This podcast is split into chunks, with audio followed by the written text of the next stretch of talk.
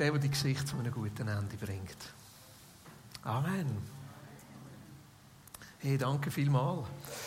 Und herzlich willkommen zum letzten Abschnitt unseres Glaubensbekenntnisses. Ich habe euch einen Witz mitgebracht im Hintergrund zur Einstimmung. Weil wenn wir ja vom Ende sprechen und wie diese Weltgeschichte enden wird, dann ist ja immer die Frage, stellen wir uns das positiv oder negativ vor? Und ich glaube, dass Dinge mal aufhören ist auch etwas Gutes. Das Ende ist nahe. Und der andere sagt, das wird nie enden. Dein Optimismus regt mich auf. Also sind wir optimistisch, dass diese Weltgeschichte mal endet oder sind wir eher angespannt, weil wir denken, nein, so viel, dass wir noch machen müssten, dass wir noch erledigen müssten, dass wir noch erledigen könnten.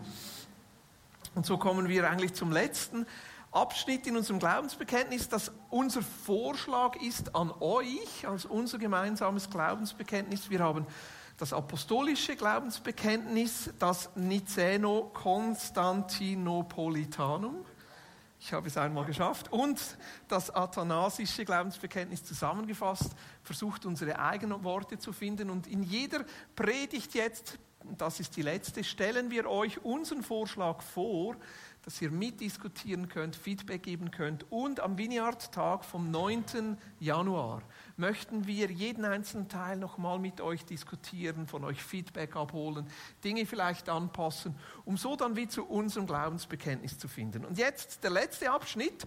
Und ich merke, dass ich wirklich in der Vorbereitung der Predigt ziemlich gekämpft habe, angespannt war. Weil so im Dezember, wie Matti gesagt hat, die Luft ist ein bisschen draußen. Ah ja, Stichwort Luft, unsere CO2-Sensoren zeigen rot an. Lüftet doch auf beiden Seiten kurz, Stoßlüften dass wir äh, frische Luft haben.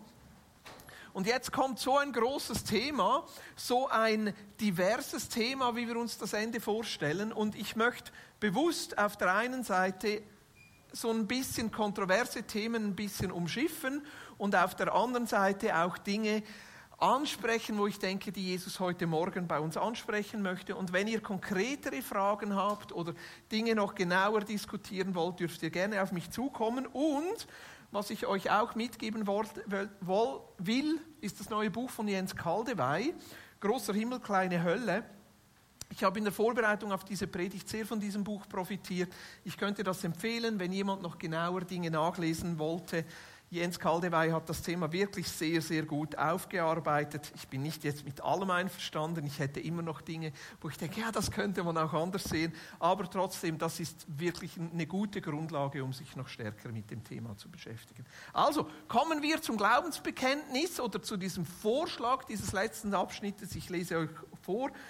Äh, wir haben es mal so, oder ich habe es mal so formuliert. Ich habe es nämlich auf die Vorbereitung dieser Predigt noch einmal ein bisschen angepasst. Mein Vorschlag ist, ich glaube, dass Jesus uns noch einmal überraschen wird, wenn er wieder auf die Erde zurückkommt. Er wird diese alte, geschundene Schöpfung erneuern und die zerbrochene Menschheit heilen. Die Toten werden lebendig und alle Menschen werden sich vor diesem liebevollen und barmherzigen Gott verantworten. Jesus wird das Böse beseitigen, Klarheit schaffen und alles in Ordnung rücken, damit wir ewig mit ihm und untereinander in Frieden leben. Es sind vier Aspekte, die ich mit euch ansprechen möchte, diskutieren möchte heute Morgen. Zwei, die eher klar sind und zwei, die vermutlich ein bisschen Gesprächsbedarf auslösen. Und das ist in Ordnung. Ich dachte, ich fange mit den zwei einfachen an. Hier heißt es im ersten Satz, Jesus wird zurückkommen. Ich glaube, dass Jesus uns noch einmal überraschen wird, wenn er wieder auf die Erde zurückkommt. Wieso schreibe ich, Jesus wird uns überraschen? Und einfach mal die Tatsache festzuhalten, Jesus kommt zurück. Ähm, die Frage ist, wie stellen wir uns das vor, wenn Jesus zurückkommt? Und ich verweise hier auf eigentlich die Art und Weise, wie er gegangen ist. Also Christi Himmelfahrt, Apostelgeschichte 1, 9 bis 11. Hier heißt es, nachdem Jesus das gesagt hatte, wurde er vor ihren Augen emporgehoben. Dann hüllte ihn eine Wolke ein und sie sahen ihn nicht mehr. Während sie noch wie gebannt zum Himmel hinaufblickten, dorthin, wo Jesus verschwunden war, standen mit einem Mal zwei Männer in leuchtendem weißem Gewand bei ihnen. Ihr Männer von Galiläa, sagten sie, also das sind die elf Jünger, die noch übrig geblieben sind, warum steht ihr hier und starrt zum Himmel hinauf? Dieser Jesus, der aus eurer Mitte in den Himmel aufgenommen worden ist, wird wiederkommen und zwar auf dieselbe Weise, wie ihn ihr habt gehen sehen. Also für mich ist das eine klare Aussage, die Art und Weise, wie Jesus geht. Christus ist leiblich auferstanden. Also die Jünger konnten ihn nach der Auferstehung anfassen. Er ist leiblich weggegangen und wird leiblich auch wieder zurückkommen. Also das ist für mich so wie eine fundamentale Wahrheit, an der wir festhalten. Also dieses Ereignis, auch dass Jesus zurückkommt, das steht noch aus. Jetzt die Frage ist, wie merken wir, an was merken wir, dass Jesus zurückkommt? Ich, bis jetzt habe ich mir das Ganze mit der Rückkehr von Jesus immer ziemlich dramatisch vorgestellt. Pauken und Trompeten und Schlachtröster und weiß nicht was. Aber eigentlich, wenn Jesus zurückkommt, das, was wir festhalten können, dass diese Zeit kommt zu einem Ende und eine neue Zeit bricht an. Aber die Angaben dazu, wie das genau geschehen wird, was wir wörtlich verstehen müssen und was nicht, das würde ich sagen, sollten wir eigentlich offener lassen, als wir das gemeinhin bis jetzt gedacht haben. Es gibt gängige Interpretationen. Ich bin nicht mehr ganz so sicher als Theologe, wie biblisch die wirklich sind. Aber was ich sicher bin, ist, Jesus kommt leiblich zurück. Was ich sicher bin, ist, dass mit dem ein, etwas Neues anfängt. Aber wenn wir jetzt diese Bibelstelle wörtlich nehmen, Jesus kommt leiblich zurück, genau so. Also das würde heißen, genau so würde auch heißen im kleinen Kreis. Jesus ist im kleinen Kreis von uns gegangen und kommt vielleicht auch im kleinen Kreis wieder zurück. Vielleicht. Vielleicht ist das aber nicht genau das, was Jesus gemeint hat. Wie ist Jesus beim ersten Mal gekommen? Als Messias, aber in einem Stall. Irgendwo in der Ecke der Welt, wo niemand gedacht hat, dass hier Menschheitsgeschichte geschrieben wird. In einem stinkenden Stall, wo niemand von uns gedacht hätte, dass so mal der Retter der Welt kommen wird. Und Jesus hat bei seinem ersten Kommen alle überrascht. Alle. Die ganzen Religiösen haben nie gedacht, dass das, je, dass das der Messias sein könnte. Er hat alle vor den Kopf gestoßen. Und dann denke ich mir, wenn Jesus beim ersten Mal schon so gekommen ist, vielleicht kommt er beim zweiten Mal dann auch so. Dass wir vielleicht überrascht sein werden, wie es vielleicht anders ist, dass wir uns das vorstellen. Jetzt, wieso sage ich das? Ich möchte einfach ein bisschen öffnen und sagen, hey, lass uns die Rückkehr von Jesus nicht klarer machen, als die Bibel sie darstellt. Und vielleicht gehöre ich auch zu denen, die es nicht im ersten Moment checken, wenn Jesus zurückkommt. Vielleicht. Ja. Wäre das schlimm? Nein. Glaube ich nicht. Es wäre nicht schlimm, weil ich weiß, dass ich in der Liebe Gottes gehalten bin und seine Gnade genügt. Und irgendwann werde ich es dann auch checken, wenn Jesus zurückkommt. Also ich möchte da ganz bewusst ein bisschen öffnen und sagen, hey, lass uns keine Angst haben, erstens vor dem Ende, weil dass Jesus zurückkommt, ist etwas Gutes, dann fängt auch eine neue Zeit an. Und das Zweite ist, hey, lass uns nicht zu beschäftigt sein mit der Frage, ja, wie das dann genau geschieht. Wichtig ist, dass wir daran festhalten, Jesus kommt leiblich zurück und dann geschieht etwas Neues. Deshalb denke ich, er wird uns nochmal ganz neu überraschen, wenn er zurückkommt. Von dem gehe ich jetzt einfach mal aus. Das zweite, der zweite Satz, schlage ich euch vor, dass wir das so formulieren, er wird diese alte, geschundene Schöpfung erneuern und die zerbrochene Menschheit heilen. Ich verweise hier auf die Stelle in Offenbarung, das Kapitel vor dem Kapitel, das wir gelesen haben heute Morgen. Da heißt es in den Versen 1 bis 5, Kapitel 21, Danach sah ich einen neuen Himmel und eine neue Erde. Der frühere Himmel und die frühere Erde waren vergangen, auch das Meer gab es nicht mehr. Das Meer steht vor allem auch im Alten Testament für, für, für, für Unordnung, für Wahnsinn, für eigentlich das, was, was die Menschheit ausrotten wird. Deshalb heißt es hier, das Meer gab es nicht mehr. Und dann ich sah die heilige Stadt, das neue Jerusalem, von Gott aus dem Himmel herabkommen, schön wie eine Braut, die sich für ihren Bräutigam geschmückt hat. Und vom Thron her hörte ich eine mächtige Stimme rufen, seht, die Wohnung Gottes ist jetzt bei den Menschen. Gott wird in ihrer Mitte wohnen, sie werden sein Volk sein, ein Volk aus vielen Völkern und er selbst, ihr Gott, wird immer bei ihnen sein. Er wird alle ihre Tränen abwischen, es wird keinen Tod mehr geben, kein Leiden, keine Schmerzen und es werden keine Angstschreie mehr zu hören sein, denn was früher war, ist vergangen. Das ist doch eine Zukunftsaussicht. Also das ist das, worauf ich mich freue, wenn Jesus zurückkommt, dass da eine neue Zeit anbricht. Und mir sind da drei Punkte wichtig geworden. Das Erste, was mir wichtig geworden ist, das neue Jerusalem kommt herunter auf die Erde. Also was da eigentlich geschieht, wenn Jesus zurückkommt, ist, dass der Himmel auf die Erde kommt, nicht die Erde in den Himmel. Der Himmel kommt auf die Erde. Das neue Jerusalem kommt herunter. Unsere Vorstellung vom Himmel ist ja oft so wolkig, blumig, irgendwo anders, alles geistlich. Dabei ist das, was dann anbricht, wenn Jesus zurückkommt, sehr gegenständlich. Wir werden essen, werden trinken. Jesus verspricht das sogar im Abendmahl. Er wird dann im Himmelreich mit uns wieder Wein trinken. Ich bin gespannt, was das ist. Ein Barrik ausgebaut im Fass, irgendwas so. Ein Ripasso oder ein Valpolicella oder irgendwas ganz Neues ein Jerusalemania, Jahrgang 33. Also das wird sehr gegenständlich sein. Wir werden dort Wohnungen haben, werden wohnen. Und das Wichtigste ist, er, Gott selber, wird unter uns wohnen. Also eigentlich sein Herzensanliegen wird dann erfüllt sein. Gott, der sich danach sehnt, unter uns zu wohnen. Gott, der diese Schöpfung geschaffen hat als Garten, damit er unter uns wohnen und uns begegnen kann. Eigentlich das größte Herzensanliegen, das Gott hat, wird dann erfüllt sein. Dass er unter uns wohnen kann.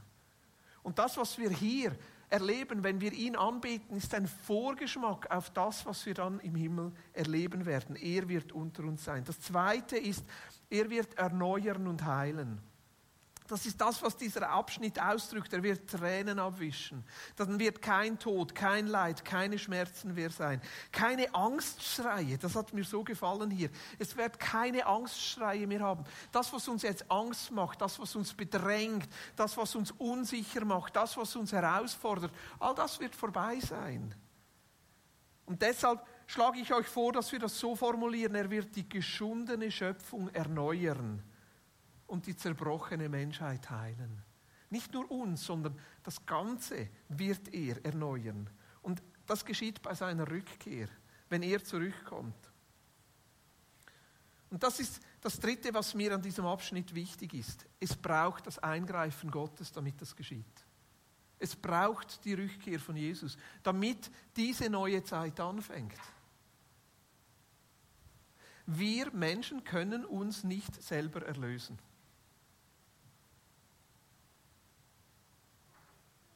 Wir sind nicht Baron Münchhausen. Baron Münchhausen, der, das war der Superhero. Der konnte auf einer Kanonenkugel fliegen und als er mit seinem Pferd in einen Fluss und Sumpf gefallen ist, konnte er sich an seinem eigenen Haartopf aus dem Sumpf mit seinem Pferd herausziehen. Der konnte das, aber ich glaube, das war der Einzige, der das konnte. Wir Menschen können das nicht aus unserem Sumpf von Ungerechtigkeit, aus unserem Sumpf von Klimakatastrophe, aus unserem Sumpf von Pandemie, aus unserem Sumpf von Unvergebenheit, von Harzherzigkeit, aus unserem Sumpf von Fremdenfeindlichkeit können wir uns nicht selber herausziehen. Wir schaffen das nicht, wir brauchen das Eingreifen Gottes. Es braucht dieses Eingreifen Gottes, damit diese Friedenszeit anfängt, damit diese Zeit anfängt, wo es keine Angstschreie mehr gibt, braucht es die Rückkehr von Jesus. Zwei Missverständnisse, die sich hier bilden könnten. Das eine ist, ja, wenn es das Eingreifen Gottes braucht, wieso sollten wir dann noch etwas tun? Das wäre das erste Missverständnis. Lass uns doch diese Erde einfach zerstören. Lass uns doch ein bisschen so leben, wie, wie, wie wir wollen. Am Ende muss ja eh Jesus zurückkommen. Nein, ich glaube, wir Christen sollten die Ersten sein, die sich zur Bewahrung dieser Schöpfung einsetzen. Weil am Ende geht es nicht um eine Zerstörung und Neuschöpfung, sondern um eine Erneuerung.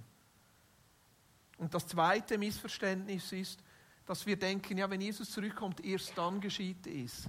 Erst dann wird Jesus eingreifen. Nein, Jesus greift heute schon ein. Jesus kommt, will heute immer schon wieder zurückkommen. Ja, irgendwo das vollkommene Zurückkommen von Jesus steht noch aus, aber lass uns heute, auch heute Morgen, gerade jetzt, das Eingreifen Gottes erwarten.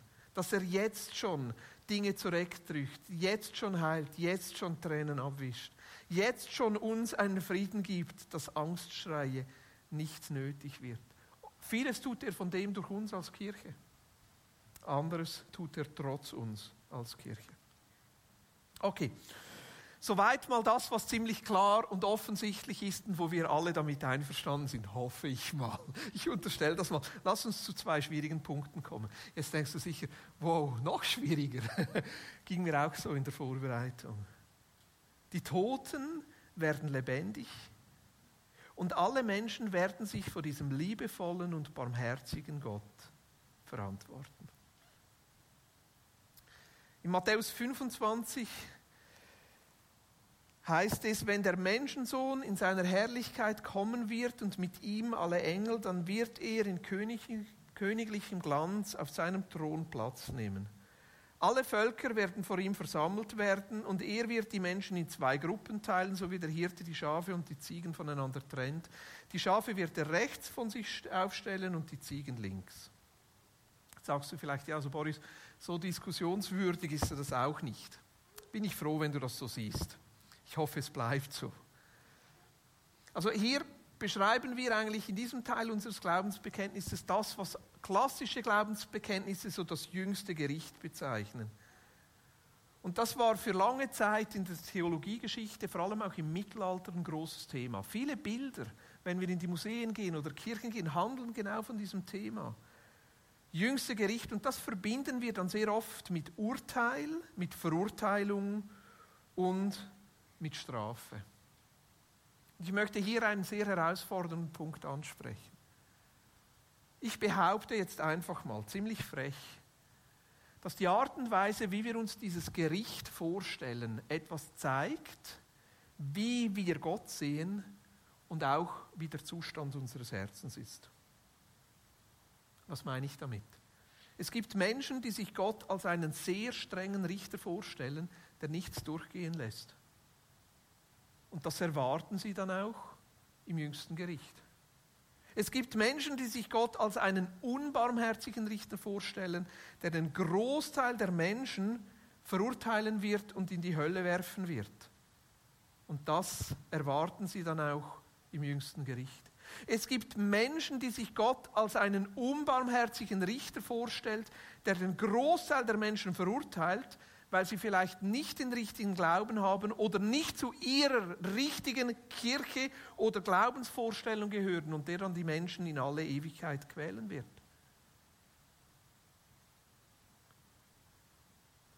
Und ich würde behaupten, wenn wir diese Vorstellung von Gott haben, dass wir noch nicht wirklich von Gottes Liebe und Gottes Barmherzigkeit berührt wurden.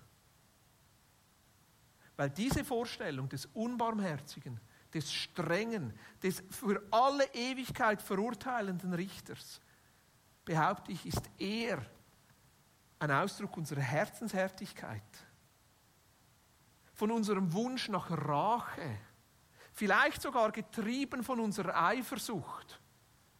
Ja, wir hatten es so schlimm hier als Christen und die anderen hatten es so gut, jetzt sollen sie wenigstens dann im nächsten Leben dann leiden und dafür verurteilt werden. Und deshalb sage ich, die Art und Weise, wie wir das Gericht uns vorstellen und was wir da aus der Bibel betonen und herauslesen, zeigt etwas über die Art und Weise, wie wir Gott sehen.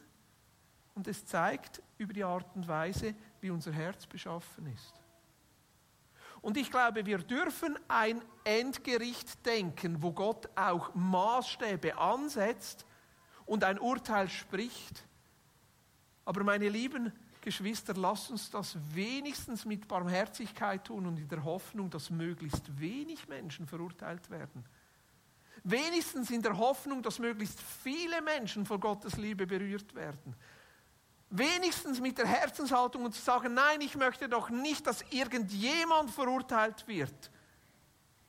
Und diese schöne Welt, wo Gott im Zentrum steht, verpasst. Also lasst uns kurz miteinander sehen, wer ist überhaupt der, der hier das Gericht vollzieht. Johannes 5, Vers 22 und 27 heißt es, dem Sohn ist nämlich auch das Gericht übertragen. Der Vater selbst richtet niemand. Er hat das Gericht ganz dem Sohn übergeben und er hat ihm die Vollmacht gegeben, Gericht zu halten, denn er ist der Menschensohn. Also Jesus selber wird dieser Richter sein. Jesus selber, der sich mit uns Menschen identifiziert. Jesus selber, der unter uns gelebt hat und unsere Lebensrealität kennt. Also es wird der Jesus sein, der mit den Zöllnern und Sündern gegessen hat. Es wird der Jesus sein, der die Ehebrecherin nicht verurteilt hat. Es wird der Jesus sein, der zu Petrus gesagt hat, steckt ein Schwert weg. Es wird der Jesus sein, der gesagt hat, wenn jemand dich auf die eine Backe schlägt, dann halte auch die andere hin. Es wird der Jesus, der Richter sein, der am Kreuz selber gebetet hat, Vater, vergib ihnen, denn sie wissen nicht, was sie tun. Das wird der Richter sein. Vor diesem barmherzigen, vor diesem vergebenden, vor diesem gütigen Richter werden wir stehen. Vor diesem Jesus der diesen Gott hier uns auf Erden vorgestellt hat. Psalm 103, Vers 8 bis 11, da heißt es, barmherzig und gnädig ist der Herr. Er geriet nicht schnell in Zorn, sondern ist reich an Gnade. Nicht für immer wird er uns anklagen, noch, noch, noch wird er ewig zornig auf uns sein. Er handelt an uns nicht so, wie wir es wegen unserer Sünden verdient hätten. Er vergilt uns nicht nach unseren Vergehen. Denn so hoch wie der Himmel über die Erde ist, so überragend groß ist seine Gnade gegenüber denen, die ihm in Ehrfurcht begegnen.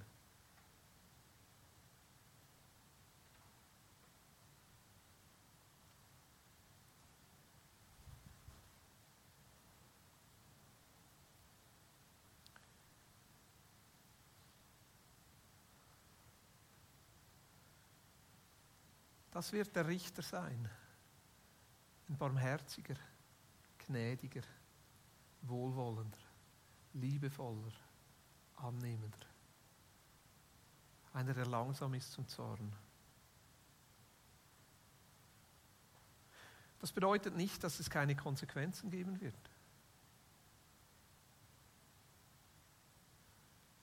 Aber es bedeutet, dass er wahrscheinlich viel, viel gnädiger, viel, viel barmherziger sein wird als ich mir das bis jetzt vorgestellt habe. Und an diesem Tag, wenn wir alle vor Gott uns verantworten müssen, wird alles aufgedeckt und sichtbar werden. 1. Korinther 4,5 heißt es: Urteilt also nicht vorschnell, sondern wartet, bis der Herr kommt. Er wird alles Verborgene ans Licht bringen, alles, was jetzt noch in Dunkelheit liegt, und wird die geheimsten Gedanken der Menschen aufdecken. Dann wird jeder vor Gott die Anerkennung bekommen, die er verdient. Und ich finde das spannend, dass es hier von Anerkennung spricht und nicht von Strafe. Ich denke dann immer, ja, wenn ich vor Gott stehe und alles in meinem Leben aufgedeckt wird, dann sieht er bestimmt alles, was ich falsch gemacht habe. Und es spricht von Anerkennung. Es wird also auch Belohnung geben im Himmel. Belohnung im Sinne von Lob und Anerkennung. Die Bibel spricht davon, dass uns Verantwortung übertragen wird für Städte, in der wir regieren werden. Die Bibel spricht davon, dass da festgestellt wird, wie unser Maß an Nähe zu Gott im Himmel sein wird. Und die Bibel spricht sogar davon, dass Besitz neu verteilt wird. Als die Jünger zu Jesus kommen und fragen, das steht in Matthäus 19, ja, was ist mit uns? Wir haben alles aufgegeben, alles, alles, was wir konnten und sind dir nachgefolgt. Und Jesus sagte, es wird sich für euch lohnen. Ihr werdet Häuser bekommen, hier und auch in Ewigkeit. Also das, dieses vor Jesus stehen und vor Jesus verantworten, ist vor einem liebevollen, gnädigen Jesus. Und es wird Belohnung beinhalten. Jetzt zwei Dinge sind mir hier besonders wichtig. Jesus wird gemäß seinem Maßstab richten, nicht gemäß unserem. Mir gefällt da und gleichzeitig fordert mich es heraus, dieses Bild von, von den Tagelöhnern. Wo Jesus sagt, und da war ein Gutsbesitzer, der ist am Morgen früh gegangen, hat Tagelöhner geholt, das den ganzen Tag im Weinberg arbeiten. Und dann hat er immer noch zu wenig. Ging er um neunmal nochmal, hat Leute eingeheuert. Ging er um zwölfmal nochmal, hat Leute angehört. Ging er um, drei, um 15 Uhr nochmal, hat Leute angehört. Ging er sogar um 17 Uhr nochmal, hat Leute angehört. Die haben den ganzen Tag gearbeitet und am Ende haben sie alle ihren Lohn gekriegt. Er fing beim letzten an. Der, der erst um 17 Uhr gekommen ist und hat ihm einen ganzen Tageslohn gegeben. Und die, die dann den ganzen Tag gearbeitet haben, haben gedacht, ah, dann kriege ich viel mehr. Aber die haben den gleichen Lohn gekriegt. Da denke ich, Eigentlich schon ungerecht. Aber nein, es sind seine Maßstäbe. Es sind die Maßstäbe von Jesus. Und er wird das schon gut machen und gerecht und gut hinkriegen. Und der zweite Gedanke ist für mich wirklich die Frage auch, wie wir Urteil und Gerechtigkeit beurteilen. Es gibt ja zwei Möglichkeiten, Gerechtigkeit herzustellen. Es gibt die Möglichkeit, Gerechtigkeit herzustellen, indem der Täter verurteilt und bestraft wird. Jemand fährt zu schnell Auto oder sogar betrunken, macht einen Unfall und jemand stirbt. Und dann muss er dafür ins Gefängnis, um zu büßen für das, was er verbrochen hat. Das wäre die eine Möglichkeit. Die andere Möglichkeit ist Wiedergutmachung für das Opfer und Aufrichtung des Opfers. Also die erste Möglichkeit ist, dass der Täter herabgestuft wird auf die Ebene des Opfers. Die andere Möglichkeit ist, dass Opfer erhoben wird über den Täter. Persönlich komme ich immer mehr zur Überzeugung, dass das Gericht eigentlich mehr ein Aufrichten und ein Wiederherstellen der Opfer ist und nicht ein Abverurteilen der Täter. Ein Zurückgeben an die, die etwas verpasst haben. Ein Wiederherstellen von denen, die Ungerechtigkeit erfahren haben. Weil ich glaube, dass das viel mehr dem Herzen Gottes entspricht. Einem Gott, der vergibt, einem Gott, der wiederherstellt. Mich hat eine Stelle aus dem Prophetenbuch Joel beschäftigt. Joel Kapitel 2, Vers 25 bis 27. Und diese Stelle spricht jetzt nicht auf das Endgericht an, sondern eher etwas, was Gott über sein Wesen sagt. Hier heißt es, der Herr spricht, ich will euch zurückgeben, was die Heuschrecken, die Grashüpfer, die Raupen und Käfer gefressen haben. Ich selbst habe euch dieses große Heer geschickt. Ihr sollt wieder essen und satt werden und ihr werdet den Herrn, euer Gott, der diese Wunder für euch tut, loben. Nie mehr soll mein Volk sich schämen müssen. Dann werdet ihr erkennen, dass ich mitten unter meinem Volk Israel wohne und dass ich allein der Herr, euer Gott bin. Nie wieder soll mein Volk sich schämen müssen. Also Gott will zurückgeben. Ist für mich auch ein beruhigender Gedanke, der mich nicht aus der Verantwortung nimmt, aber trotzdem, wenn die armen, geschundenen Völker, die von uns als Schweizer ausgebeutet werden, vor Gott stehen ja, wird Gott uns zur Rechenschaft ziehen, wie, wie ich auch mit meinem Besitz umgegangen bin. Und gleichzeitig wird er ihnen das zurückgeben, was sie verpasst haben.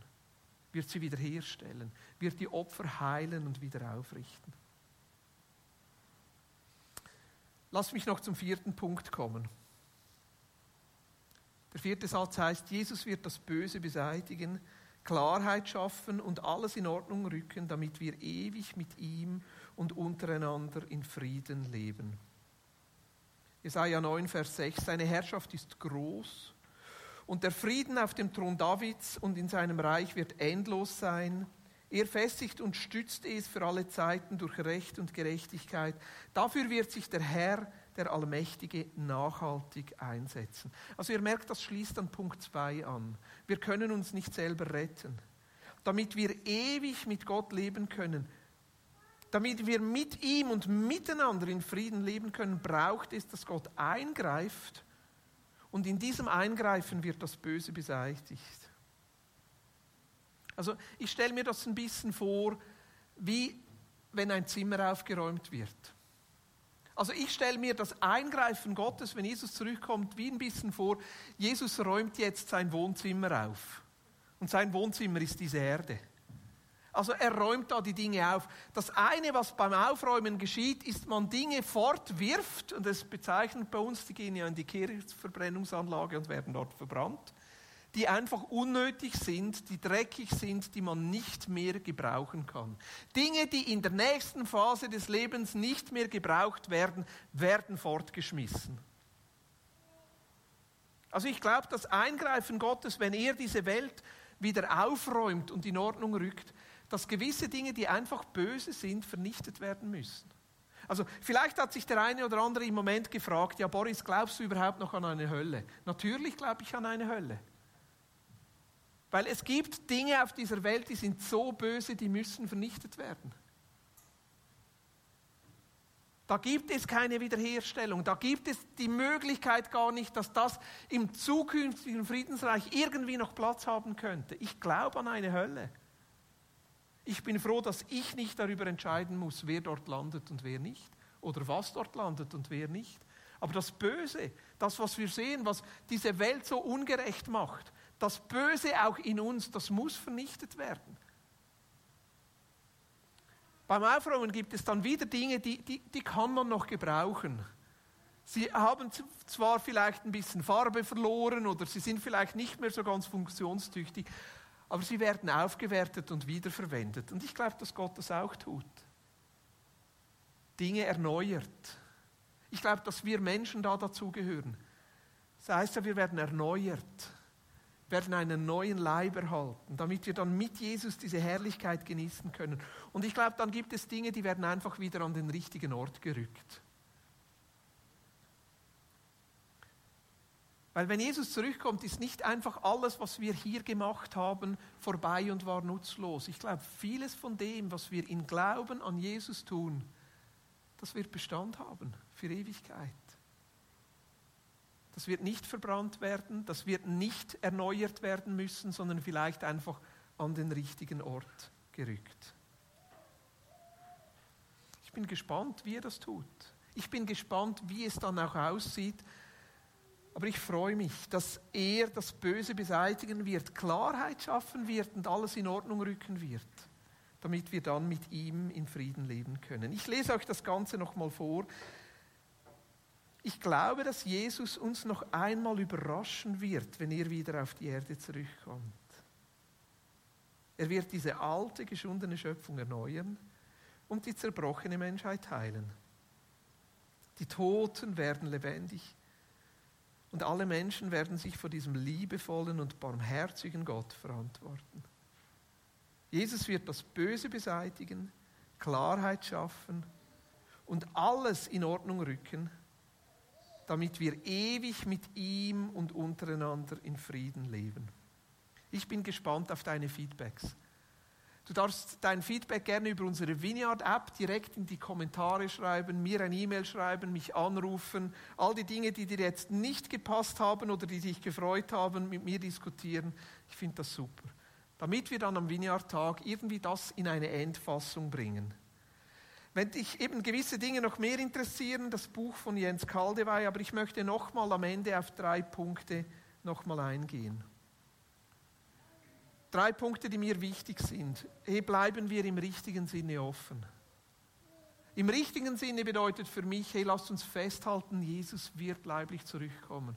Wir haben es nötig und wir haben sein Eingreifen nötig. Aber lasst uns trotzdem offen bleiben. Vielleicht ist es anders, als wir uns das vorstellen. Das Zweite, was mir wichtig ist, rechnen wir immer wieder mit dem Eingreifen Gottes. Mit der Rückkehr von Jesus, lass uns das als Realität vor Augen halten. Er wird zurückkommen und er muss zurückkommen. Deshalb wollen wir auch, dass er immer wieder jetzt schon eingreift. Und das Dritte ist, ich glaube heute Morgen, dass es eine Einladung ist, dass wir unser Herz neu von diesem liebevollen Gott berühren lassen und sagen, ja, ich möchte diesen liebevollen, gnädigen Richter. Ich möchte diesen Gott, der eher barmherzig als streng ist, eher gnädig als verurteilend, eher aufrichtend als bestrafend. Ich möchte diesen Gott. Lass uns da unser Herz einfach neu vor Jesus berühren lassen und sagen, Jesus, ich möchte mich da von deinem Herz ergreifen lassen. Ich glaube, es ist gut, wenn wir uns noch mal zwei, drei Minuten nehmen, um das Jesus zurückzugeben. Darf ich euch einladen?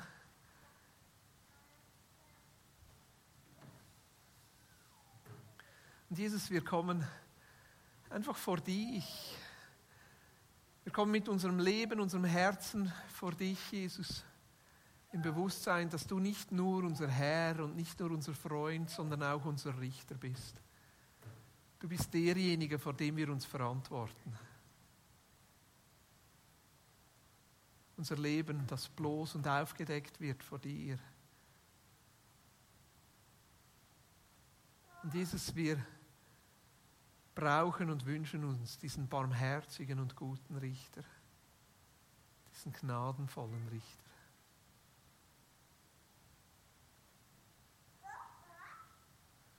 Und dieses, wir erwarten deine Rückkehr und wir erwarten dein Eingreifen. Jesus, du darfst zurückkommen.